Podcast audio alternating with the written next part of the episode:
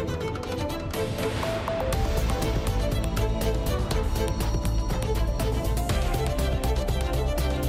Tarde de sexta-feira vai começar o Portugal em direto. Quais são os títulos desta edição? Cláudia Costa, lá, boa tarde. Boa tarde. A plataforma cívica Sim ao Aeroporto Internacional de Beja quer ver esta infraestrutura nas opções de escolha do governo para o futuro aeroporto. Já a seguir escutamos os argumentos. O primeiro centro de tratamento de feridos da guerra da Ucrânia em Portugal começou a ser construído esta manhã em Orem, um investimento de meio milhão de euros. Nós temos reportagem. Vamos estar em direto com a rádio Universidade FM de Vila Real. Queremos saber o que é que está em destaque no alinhamento informativo, na conversa com o diretor, que é também presidente da Associação Portuguesa de Radiodifusão. Na Madeira, há cada vez mais jovens mulheres grávidas a procurar o centro de mãe. O aumento do custo de vida fez disparar os pedidos de apoio. A instituição não não tem mãos a medir e por isso apela à doação de fraldas, de leite e de roupas. Portugal em direta emissão na Antena 1 RDP Internacional, Antena 1 Madeira e Antena Açores. A edição é da jornalista Cláudia Costa. Numa altura em que a Comissão Técnica Independente, criada pelo Governo, tem até ao final do ano para se pronunciar sobre onde irá recair a escolha do futuro aeroporto, a plataforma cívica Sim ao Aeroporto de Beja quer fazer parte da lista de escolhas. Disse isso claramente esta manhã. Diz que o aeroporto internacional já existe, apenas tem de ser dotado de ligações rodoviárias e apostar na ferrovia. Os argumentos foram ouvidos há pouco pela repórter Paula Vera. A plataforma cívica Sim ao Aeroporto Internacional de Beja resolveu apresentar os seus argumentos para que o governo coloque esta opção na lista de possíveis escolhas para o futuro aeroporto. É com Manuel Valadas, fundador desta plataforma, que vamos tentar perceber as razões para que Beja seja escolhida. O aeroporto de Beja existe desde 2009. É um aeroporto que já foi posto à prova duas ou três vezes. Recordo-me, por exemplo, o Campeonato da Europa 2004, em que recebeu centenas de aviões, e depois também com o Expo, em Lisboa, também recebeu muitas centenas de aviões com passageiros. Isto significa que ele tem condições extraordinárias para ser uma resposta às questões aeroportuárias em Portugal. E, portanto, nós decidimos agora fazer esta plataforma sim ao aeroporto de Beja por três razões. Primeiro, porque existe esta comissão técnica independente e que foi criada pelo Governo em outubro do ano passado e tem que apresentar o relatório final durante este ano, ou seja, até 31 de dezembro deste ano. A outra razão é porque, neste momento, a situação do Alentejo e o aeroporto está integrado uh, no Alentejo uh, tem condições para trabalhar numa plataforma em cooperação ativa, quer com a Extremadura, quer com a região um, de Andaluzia. A outra razão, também que é fundamental, é que a existência da barragem do Alqueva contribuiu nos últimos 10, 12 anos para a criação de muitas empresas e aproveitando esta situação, o tecido empresarial necessita urgentemente poder vir a utilizar o aeroporto de Beja como uh, uma solução para fazer chegar os seus produtos mais sensíveis, por exemplo, Alentejo Litoral, estamos a falar de milhões, ou de milhares, perdão, de toneladas de uh, morangos, de framboesas, de produtos hortícolas. E, portanto, precisa-se de uma plataforma que faça chegar os produtos o mais rapidamente possível à Europa e, em particular, à Grã-Bretanha. É? O aeroporto uh, de Beja, ao ser escolhido, por exemplo, seria também uma revitalização para a própria economia alentejana? Nós, alentejanos, nunca dissemos que o aeroporto de Beja é para substituir Lisboa. Nunca o dissemos porque não faz sentido. O aeroporto de Beja tem valências que pode funcionar, ser um complemento do aeroporto de Lisboa, se isso for execuível sob o ponto de vista prático, não é?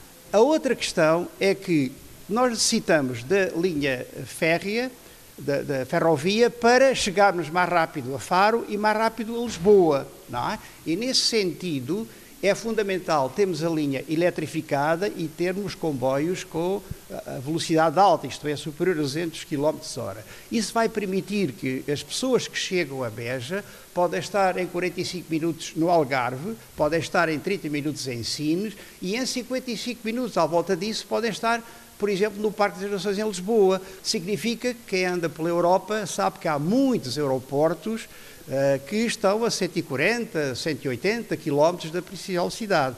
Portanto, em termos rodoviários, há boas ligações entre uh, Lisboa e Beja, Beja e Faro? É esse o ponto. Não há, neste momento, nós temos uma ligação de Casa Branca para Beja que tem uma automotora que deve ter a minha idade e, enfim, é uma coisa que não funciona.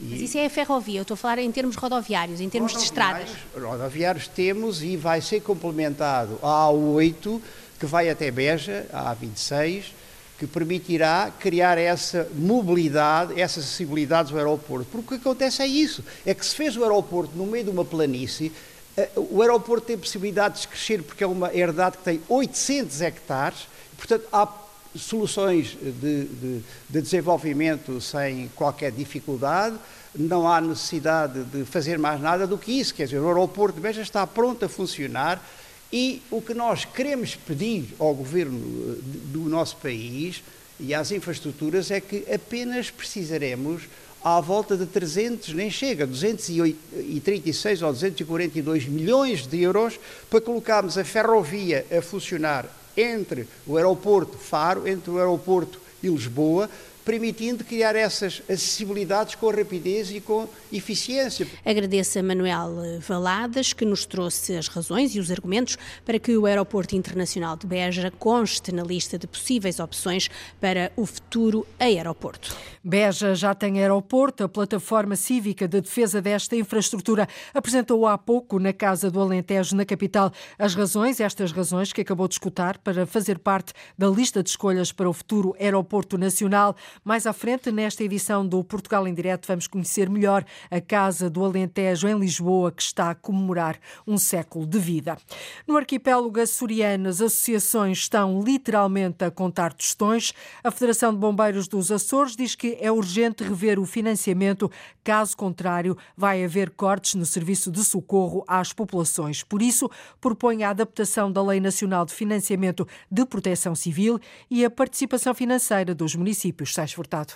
Os Açores nunca adaptaram a Lei Nacional de Financiamento da Proteção Civil de 2015 e agora que no país se negocia a transferência de competências e verbas nesta área para os municípios, a região tem de avançar. Façamos também o mesmo que se está a preparar a nível nacional, por forma que as 19 autarquias da região também tenham acesso a essa cota parte do financiamento para a área da proteção civil, que o Governo dos Açores até também pode reforçar, como a Madeira está a fazer. E que cada autarquia dispõe de um valor anual específico para a área da proteção civil, que poderia ser negociado com a sua Associação de Bombeiros para equipar a Associação e para garantir o seu funcionamento de forma anual. José Braia Ferreira, o Presidente da Federação de Bombeiros dos Açores, já entregou a sua proposta ao Governo e a Associação de Municípios já nomeou os seus representantes para um grupo de trabalho.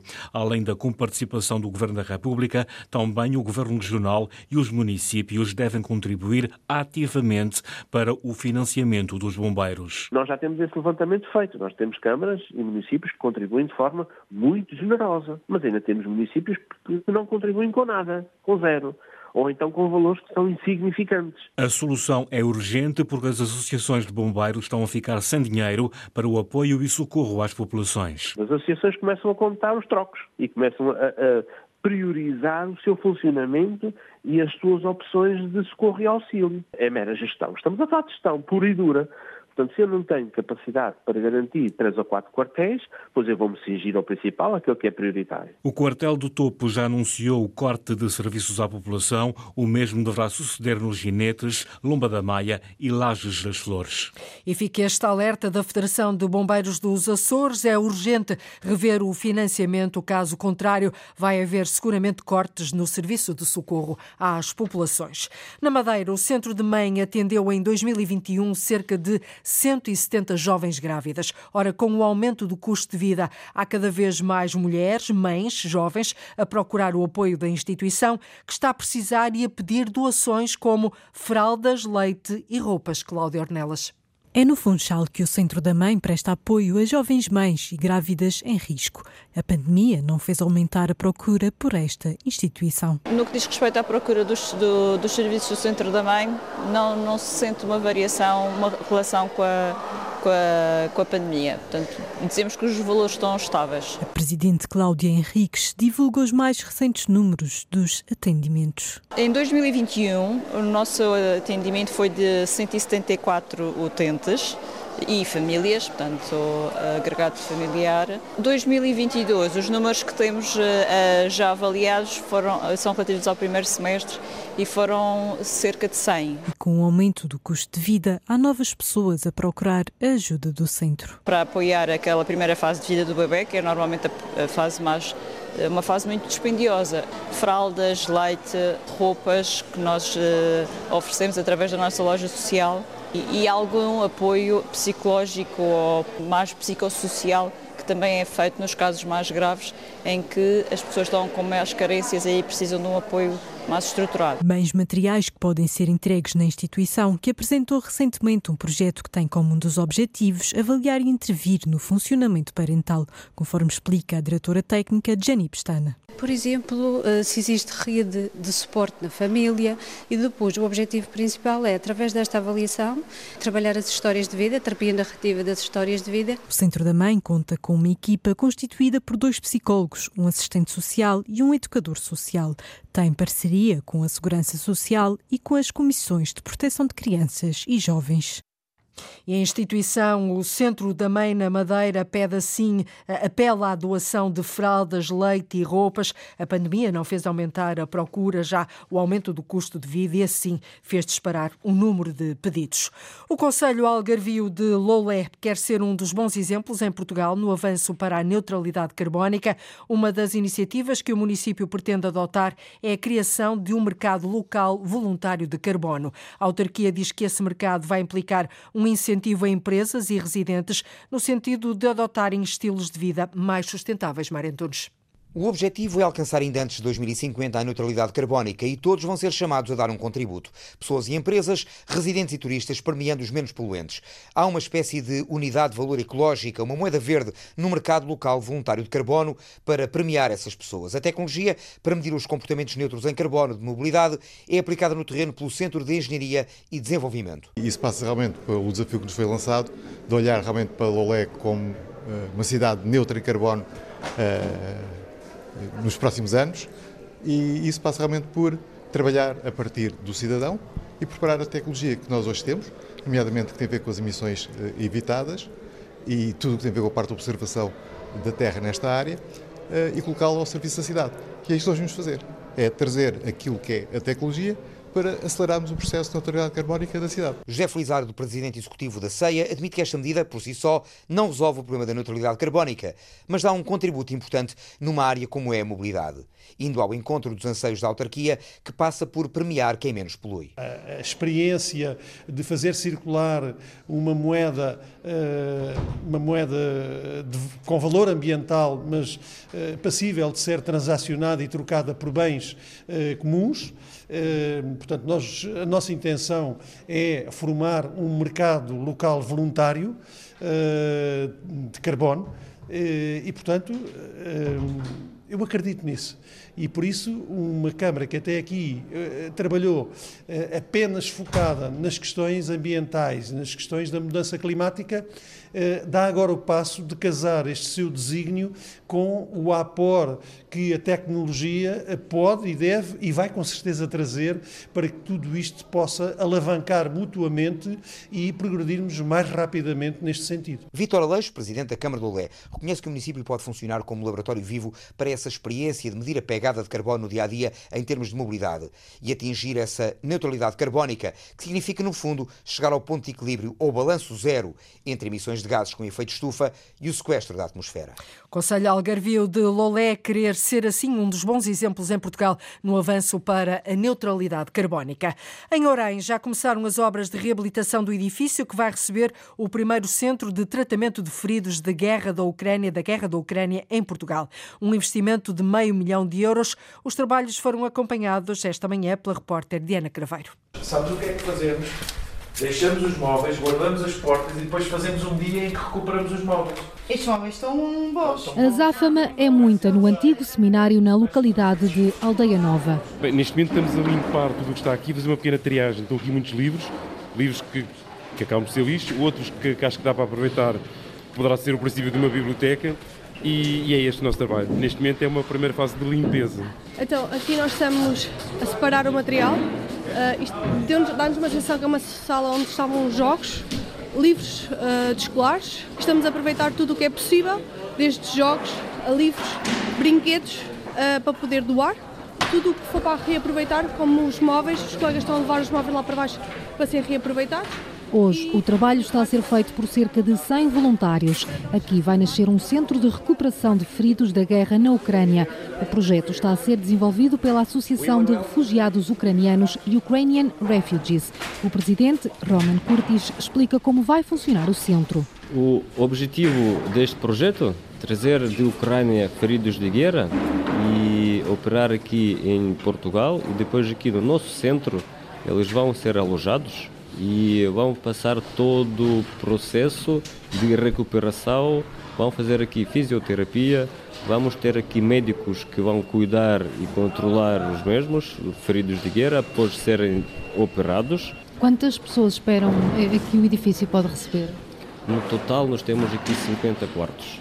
Podemos receber aqui 50 pessoas, mas talvez conseguimos eh, adaptar de tal forma para poder receber mais pessoas. Além disso, nós também vamos trazer familiares dos feridos de guerra para ajudarem nós e acompanhar e cuidar pessoas. As obras vão continuar até ao fim de abril, altura em que o Centro de Recuperação conta receber 50 feridos da guerra na Ucrânia. Ok, ok. Nós vamos ter eh, duas pessoas em cada piso com eh, rádio e aqui conseguimos comunicar e organizar tudo. Reportagem da jornalista Diana Craveiro. Este projeto envolve vários donativos e mecenas, representa um investimento de meio milhão de euros. O Centro de Recuperação pode funcionar no espaço do seminário gratuitamente durante sete anos.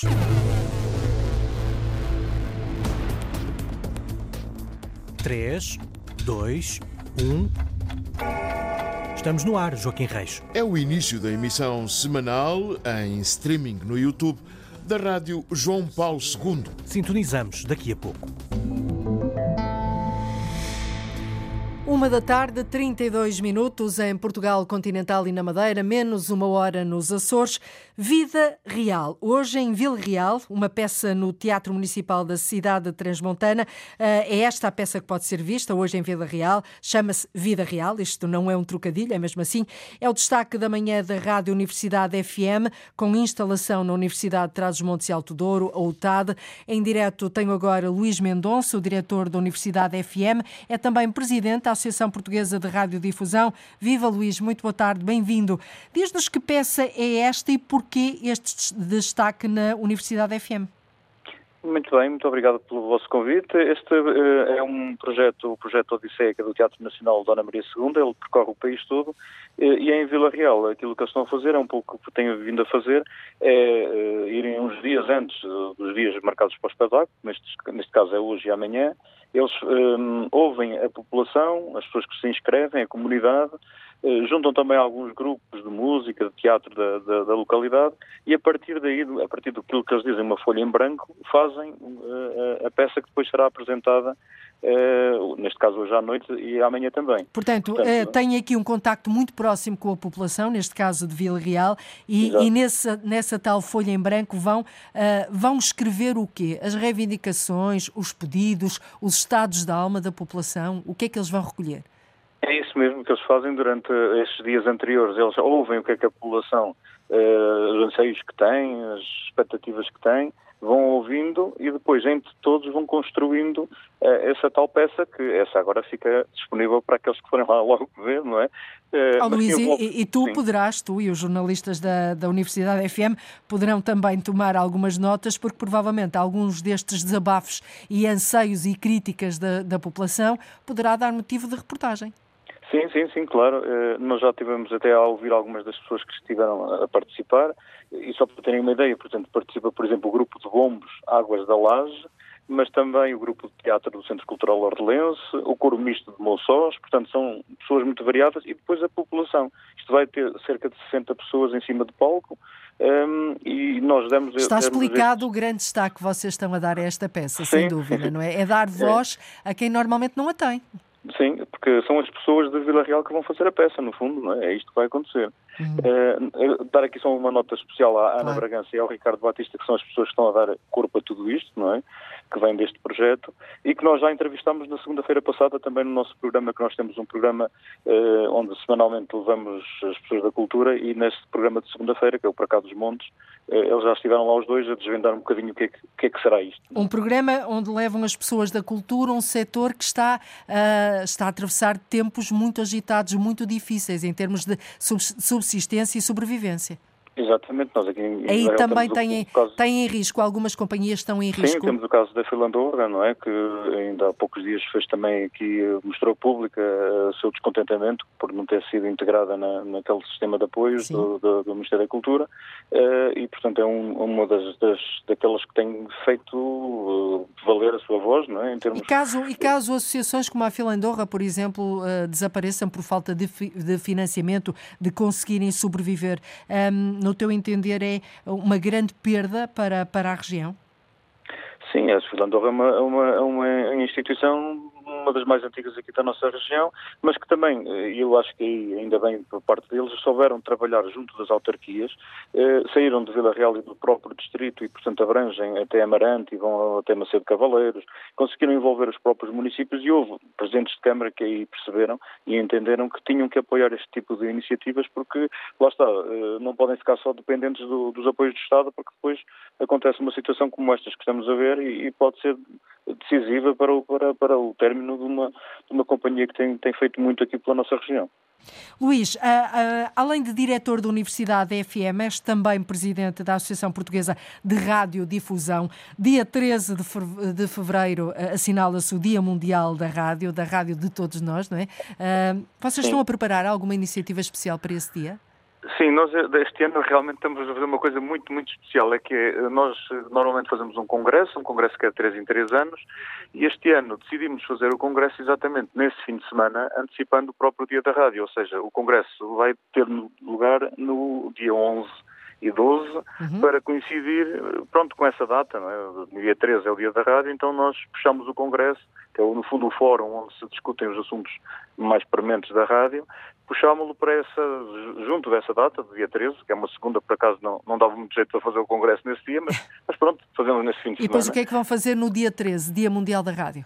No dia 13, aí já eh, há, portanto, eh, são situações onde cada, cada rádio vai, vai ter as suas, as suas iniciativas e aí não, a própria associação não vai ter um papel tão importante, mas chamando a atenção para o fim de semana anterior para o, o- o próprio Congresso, dizendo que segunda-feira é o dia da rádio e, portanto, para nos mobilizarmos para esse dia. Uhum. Portanto, não vão, não vão ter nenhuma iniciativa especial preparada para esse dia. Não, em termos da, da associação, não. Eh, Em termos da rádio, sim. Da Aí rádio, fazemos- da rádio. Aqui estava a rádio, falar sim, em sim. termos da Ah, Universidade em termos FM. Sim. Sim. aí sim fazemos sempre eh, eh, uma iniciativa, portanto, onde convidamos pessoas a irem, a irem à, nossa, à nossa rádio durante esse dia.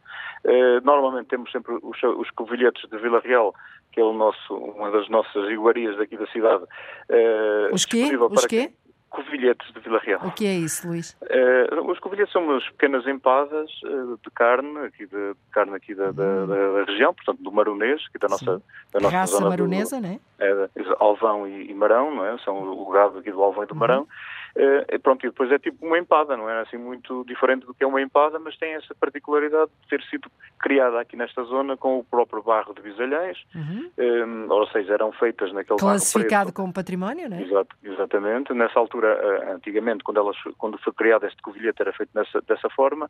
E depois tem por cima uma tampa que também é muito específica, porque é um enrolado de massa que faz uma espiral e a, a tampa é feita dessa forma. Portanto, Oh, Luís, algumas está- coisas estás-nos fora- aqui a abrir o apetite e de que maneira, não é? Para este Dia Mundial da Rádio. E tudo isto servido no dia 13 de fevereiro.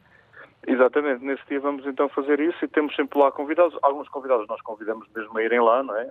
Nomeadamente o próprio reitor, nós vamos passar por lá, o Presidente da Câmara, pronto, para haver um- uma diferença de- daquele dia. Mas depois há pessoas que aparecem-nos lá, eh, normalmente, espontaneamente. E alguns até que nos levam lá coisas às vezes para oferecermos uh, e, e, tivemos uh, já... E abrem o um microfone à população nesse dia? Exato, exato, exato. Ah, é? Uma espécie de tribuna pública? Sim, também a própria Tuna costuma aparecer lá e já tivemos situações muito engraçadas, como essa que ia contar, que é eh, a Tuna, a Tuna eh, da Academia, portanto a Tuna, neste caso a feminina, eh, tinha sido convidada para eles irem lá tocar duas músicas em direto e ao mesmo tempo tínhamos ido lá visitar uns senhores de, um, de uma uns senhores séniores aqui de Santa Marta de Naguião, de São, de São João de Lobrigos. Então o que é que aconteceu? Aconteceu que foi que os senhores séniores fizeram a sua entrada na rádio, a Tuna também, mas depois cá fora a Tuna tocou para os senhores e eles todos cá fora dançaram com, com, com a Tuna, que foi fabuloso. Portanto, duas uh, gerações completamente diferentes, não é? uma de jovens, outra uhum. de, gente mais idosa, mas que depois cá fora, cá fora na regata, porque nós lá dentro não conseguimos ter espaço para eles estarem lá todos juntos e nesta, nesta diversão, um, bocadinho. Foi um momento muito, muito, muito engraçado que tivemos antes da pandemia, claro. E para, e para reter, sem dúvida. Luís, muito rapidamente, tu, para além de diretor da Universidade FM, já que eu disse, é és também presidente da Associação Portuguesa de Radiodifusão, tens percorrido, por isso, o país a visitar rádios. Qual é o panorama que nos podes dar nesta altura? Como é que estão as coisas? Uh, nós estamos num momento difícil para as rádios e precisávamos do apoio do nosso Estado e, de, e por isso mesmo, é a última vez que eu estive na Assembleia da República, fiz uma proposta à 12ª Comissão, que é a Comissão de Cultura, que uh, desenvolvesse uma conferência onde se nos sentássemos todos, todos os envolvidos nesta área da comunicação uh, e também os, os, políticos, para repensar quais são os apoios que o Estado neste momento presta às rádios, o que é que nós queremos das rádios e dos jornais e da comunicação social em, em geral. E o que, é que, uh, o que é que o país quer das rádios locais? É, é, isso que eu, das que rádios eu, e da, da, da, imprensa regional. É isso que nós desafiámos o, o, a 12 Comissão a, a, fazer essa, essa, conferência e foi aceito por parte deles. Portanto, eles vão mesmo avançar com essa conferência. Quando é que se vai realizar essa conferência? Esse pensar coletivo, não é? Ainda não está definido porque isto foi apresentado lá na, nessa reunião onde eu estive com eles. eles Mas achas que é fundamental para traçar, fazer um é, é diagnóstico é do, do setor? Nós precisamos de, de, uh, As rádios têm que ser apoiadas por parte do Estado, apoiadas neste sentido de, por exemplo, a publicidade institucional do Estado. Uhum. Uh, o Estado faz uma série de, gasta uma série de dinheiro e investe em publicidade. Essa publicidade deveria estar na, nas rádios, deveria passar pelas rádios. Isso é uma forma de, de ajudar a financiar as rádios. Não, é? não, não, não queremos nenhum uh, nenhuma esmola, não queremos nenhuma. Mas queremos é que haja, uh, por parte do Estado, o entendimento que as rádios, neste caso, fazem parte uh, preponderante da nossa sociedade, uhum. da, da nossa democracia, e, portanto, há formas de fazer chegar algumas verbas, através do Estado, em que nos ajudassem a termos rádios mais fortes, mais, mais robustas. O que, o que é, mesmo para finalizarmos, Luís, o que é, no teu entender, termos rádios mais fortes, mais robustas? Uh, isso ajudaria certamente a termos possibilidades de contratar mais uma pessoa, que é ao inverso daquilo que aconteceu com a pandemia. Em grande parte das rádios, como há pouco disseste, que andei a visitar pelo, pelo país, Sim. o que eu percebi, quase todas elas perderam uma pessoa nesta pandemia. Portanto, ao longo destes dois anos, destes dois últimos anos, as pessoas que tinham cinco pessoas a trabalhar na rádio passaram a quatro. As que tinham dez passaram a oito. Portanto, quase toda a gente, a maior parte das rádios, perdeu gente. Isto e, teme, é, e temos é, que isso é venha a agravar-se ainda mais? É? é? o contrário do caminho que queremos. Eu percebo. E temos que mais. isso venha a agravar-se mais? Temo que se não fizermos, se não for feito nada, neste momento, o que vai acontecer é, é termos situação a piorar ano, ano atrás ano. Não, não, há, não, há, não há possibilidade de vermos isto da maneira. Que é um contrassenso, porque depois os, os, dados dizem que os portugueses cada vez estão a ouvir mais rádio. Ainda esta semana a Marco Teste provou isso. E que a rádio é, é, o meio de comunicação mais fidedigno para, para sim, a maioria dos portugueses. Esta semana a Marco é? Teste fez esse, uh, apresentou um estudo onde diz que uh, nos últimos 20 anos a rádio está no momento mais, quando há mais audiência. Portanto, há aqui um contrassenso, não é? Se estamos a ter as rádios a ser ouvidas, uh, estamos num tempo de fake news, não é? Uhum. em que queremos combatê-las, então aqui está aqui um... Notícias um, falsas. Temos aqui uma, uma janela forma, de oportunidades, não é? Não, desde que combater, através das rádios que são sérias, credíveis e que são disponíveis, não é? Muito bem. Luís, foi importantíssima esta conversa. Luís Mendonça, diretor da Universidade FM e também presidente da Associação Portuguesa de Radiodifusão. Continua esta tua luta pela, para que a voz da rádio nunca se cale. Nós voltaremos com certeza ao contacto um destes dias com a tua rádio e com outras por este país fora. Boa tarde, Luís. Muito obrigada. Obrigado, eu. O Alentejo está em Lisboa há quase 100 anos. Toda a possibilidade que o Alentejo tem de, de, fornecer cultura, esta casa consegue aglutinar essas valências todas. A Casa do Alentejo comemora o centenário, mas quer continuar a contar mais. Apresentar aqui um programa para o ano 2023 que corresponda ao arranque de uma nova era na Casa do Alentejo. João Paulo II é o Papa que dá nome a um projeto no YouTube. A Rádio João Paulo II, a rádio aí está, assegura duas horas de emissão semanal às quintas-feiras de manhã. O repórter Joaquim Reis foi conhecer os responsáveis pela emissão, a coordenadora do projeto de reabilitação do Centro de Apoio a Deficiente João Paulo II em Fátima, Lídia Saramago, e Tiago Saraiva, a outra voz da rádio local, onde vive desde os três anos de idade devido à paralisia cerebral com que nasceu.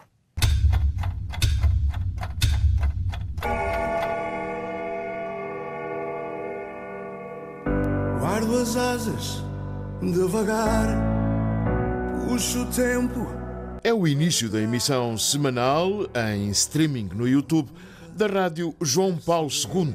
Os locutores, animadores de serviço, são Lídia Saramago, técnica superior de Educação Especial e Reabilitação, e Tiago Saraiva, que, devido à paralisia cerebral, reside desde os 3 anos no Centro de Apoio a Deficientes João Paulo II, em Fátima.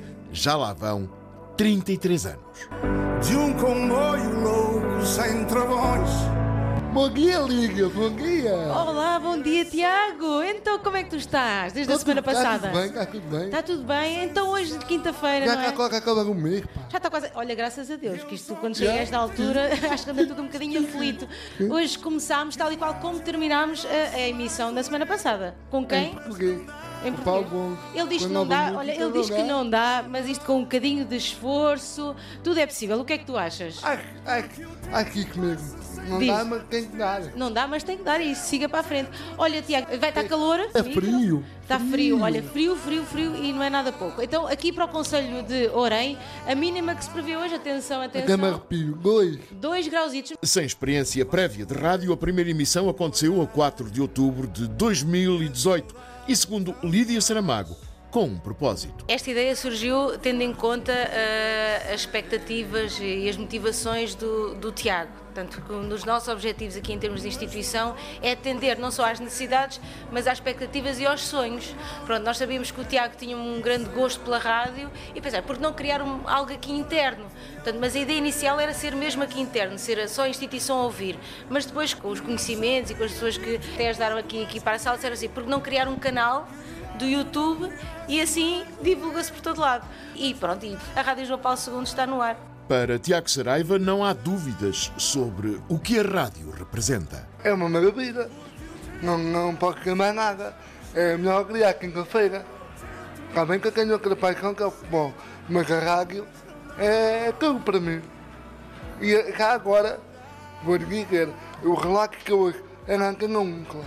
E como você está a ouvir, é, eu passo todo tipo de música. Antiga, tudo. Passo tudo. Acho que uma rádio tem, tem que ir quase tudo. Estamos a ouvir agora o Hotel Califórnia. É uma escolha pessoal? Não, foi um pedido que, que eu recebi. Todas as quintas-feiras, entre as 10 e o meio-dia, em streaming no YouTube, a rádio João Paulo II está no ar para quem quiser escutar. A reportagem é do jornalista Joaquim Reis. Lídia Saramago e Tiago Saraiva começaram as emissões da Rádio João Paulo II há quase cinco anos e contam com centenas de seguidores no YouTube.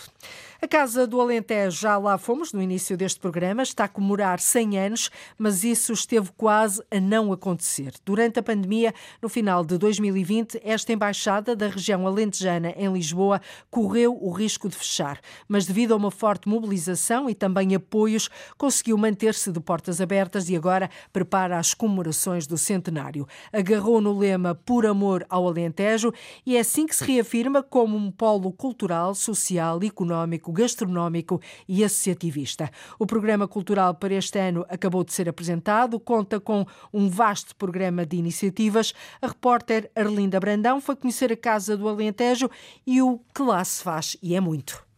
Na cozinha da Casa do Alentejo, cheira aos sabores da região. Usamos muitas ervas, principalmente os coentros, exatamente, uh, muito borrego também, a carne de porco, é, que é também das mais usadas. Elizabeth Santos é chefe de cozinha da Casa do Alentejo há 18 anos. Cheira a coentros e a hortelã junto ao fogão, que não tem ao lume panela de barro, mas tem cozido de grão. Olha, o que é que eu tenho ali? Olha, estou a cozer as carnes para fazer o cozido de grão. Também temos o, o, nosso cozido de grão, também é um prato muito característico.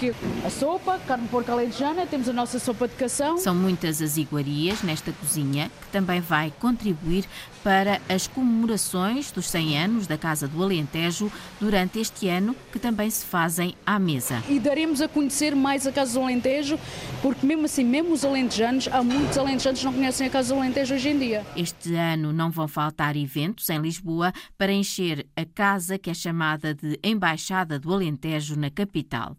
Toda a possibilidade que o Alentejo tem de, de fornecer cultura, eh, poetas, artesãos eh, e, e escritores, artistas plásticos, nós, esta casa consegue aglutinar eh, essas, essas valências todas e mostrá-las aqui. João Proença, o presidente da Casa do Alentejo, o programa de comemorações do centenário são uma porta para entrarem numa nova era depois de tempos difíceis. O reabilitar de três anos de, de muitas preocupações que agora tencionamos apresentar aqui um programa para o ano 2023 que corresponda uh, digamos, ao arranque de uma nova era da Casa do Alentejo. Também Manuel Verdugo, da Casa do Alentejo, destaca algumas das iniciativas. Inicia-se agora em janeiro e vai eh, ter o ponto mais alto no dia 10 de junho, que é o dia dos 100 anos, mas naturalmente ela não se extingue nessa data, ela vai se prolongar, em que o mês de março é o mês mais significativo,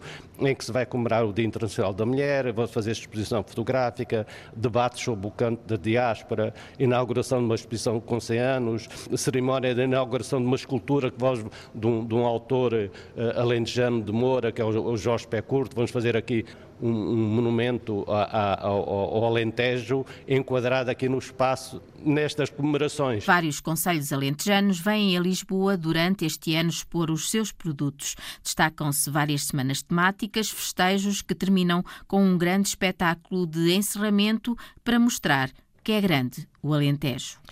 100 anos da Casa do Alentejo, em Lisboa. O programa de comemorações conta com várias personalidades. Na Comissão de Honra do Centenário, no dia 10 de junho, assinala-se formalmente a fundação da Casa do Alentejo sob o alto patrocínio do Presidente da República. Dizem que o sonho comanda a vida. Apolo Caetano sonha em chegar à NBA, a principal liga de basquetebol profissional da América do Norte. O jovem açoriano foi o único português que esteve em estágio em França na NBA NBA Academy, com vários atletas de todo o mundo. O basquetebolista, formado no Operário, natural da Ilha de São Miguel e atualmente a jogar no Futebol Clube do Porto, fala de uma experiência única, Gonçalo Cordeiro. Apolo Caetano foi descoberto pela NBA Academy quando, em dezembro do ano passado, representou a seleção nacional de sub-16 num torneio em Espanha. As qualidades do jovem base açoriano e de apenas 15 anos de idade não passaram ao lado da organização, que o convocou de imediato para participar num estágio de nove dias em França, com a participação de vários atletas de vários países e de Portugal foi o único do continente português. Só estiveram dois. Apolo Caetano diz que foram nove dias que não vai esquecer tão cedo.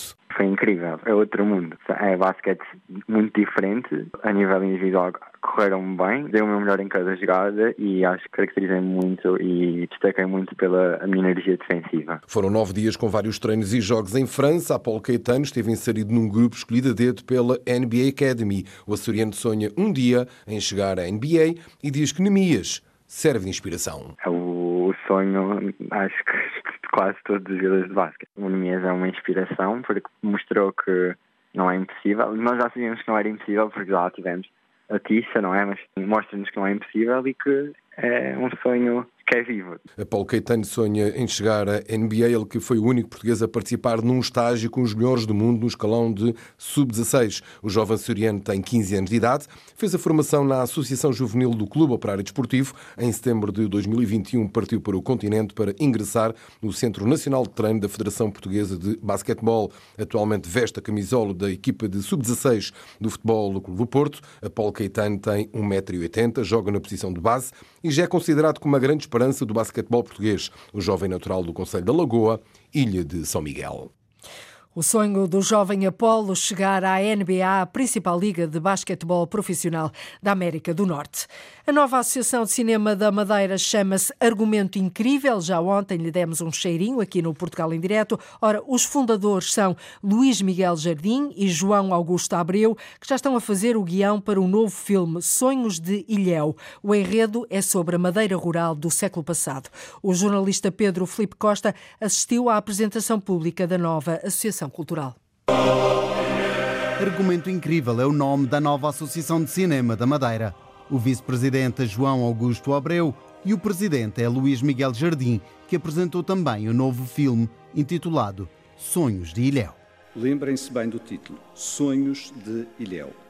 É uma narrativa dramática que retrata os sonhos de uma família de raízes açorianas e madeirenses que procura na Ilha da Madeira, de onde é natural a mãe, uma vida melhor, capaz de concretizar as expectativas dos filhos pequenos que os acompanham e dos próprios progenitores.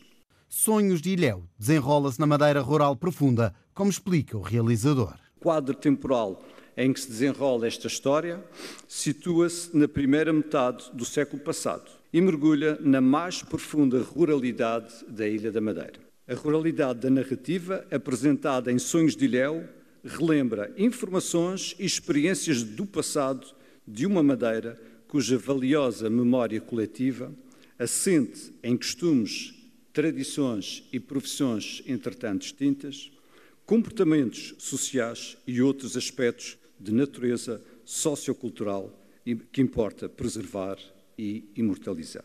A nova Associação de Cinema começa de forma ambiciosa. A primeira aldeia cenográfica vai nascer em São Vicente. Estas longas metragens contam com a particularidade de ter que se erguer uma aldeia cenográfica de época.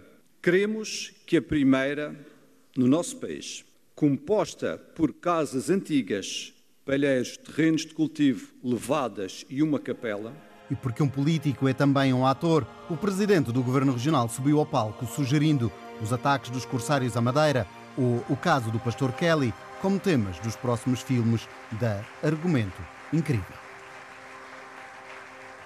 E quem sabe se serão temas para novas produções de cinema. Há pouco disse-lhe que o Conselho Algarvio de Lolé quer ser um dos bons exemplos em Portugal no avanço para a neutralidade carbónica. Ora, nem de propósito, o Ministro do Ambiente estimou hoje que a conclusão da linha circular do centro de Lisboa, da polémica linha circular do centro de Lisboa e da expansão da rede à zona ocidental da capital, vai evitar a emissão de 29 mil toneladas de dióxido de carbono. Estas projeções foram transmitidas por Duarte Cordeiro na cerimónia dos 75 anos da fundação do Metropolitano de Lisboa, no Terreiro do Passo, com a presença do Presidente da Câmara, Carlos Moedas, e também do Primeiro-Ministro António Costa, que encerrou a sessão. Ora, Duarte Cordeiro, o Ministro, acabou por considerar essencial este investimento e também apelou a um aumento da oferta do transporte público. E chegamos ao final de mais uma semana de emissões do Portugal em Direto. Aqui nesta rádio, neste programa, ligamos todos os dias o Norte e o Sul, o litoral e o interior, o continente e as ilhas. Contamos naturalmente com a sua escuta, isso é imprescindível e negociável. Caso não consiga escutar-nos em direto, pode sempre recorrer à internet ou através da RTP Play ou então através do podcast. Nós voltamos na próxima segunda-feira. Passe um excelente fim de semana. Um excelente fim de semana também. Cláudia Costa editou Portugal em direto edição desta sexta-feira. Antena 1. Liga Portugal.